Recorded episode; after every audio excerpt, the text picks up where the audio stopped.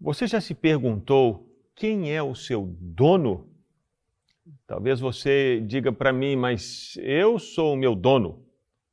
Ou talvez, se você perceber e olhar bem para dentro de você mesmo, você pode vir a reconhecer que o seu dono é o dinheiro e que você vive por causa do dinheiro, acorda por causa do dinheiro, passa suas horas por causa do dinheiro e vai se deitar pensando em dinheiro.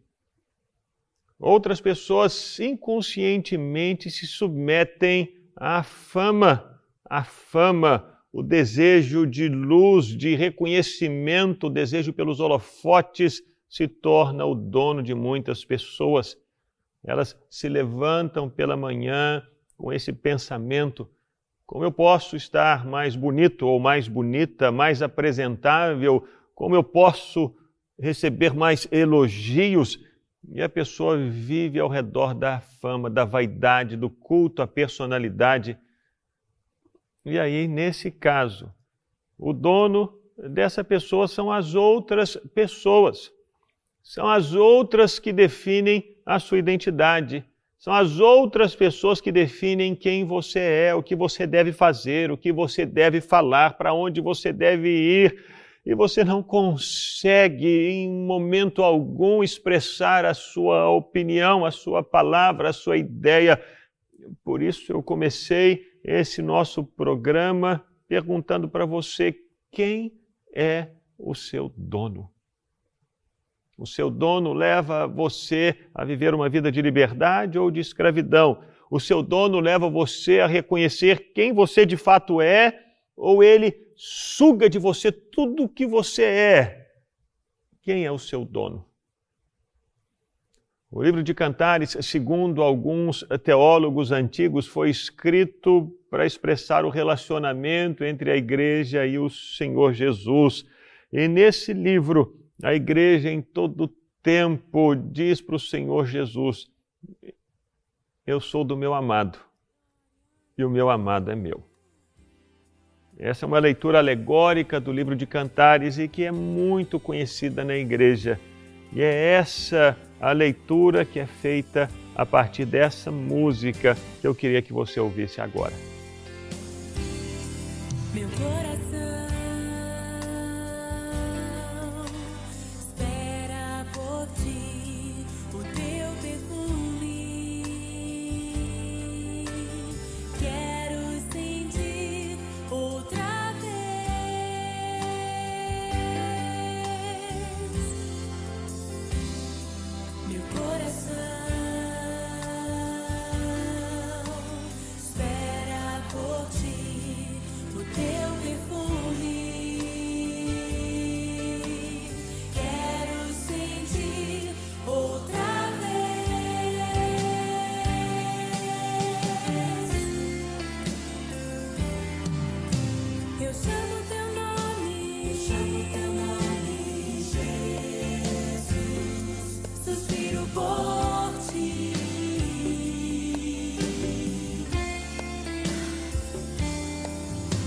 Eu chamo teu nome.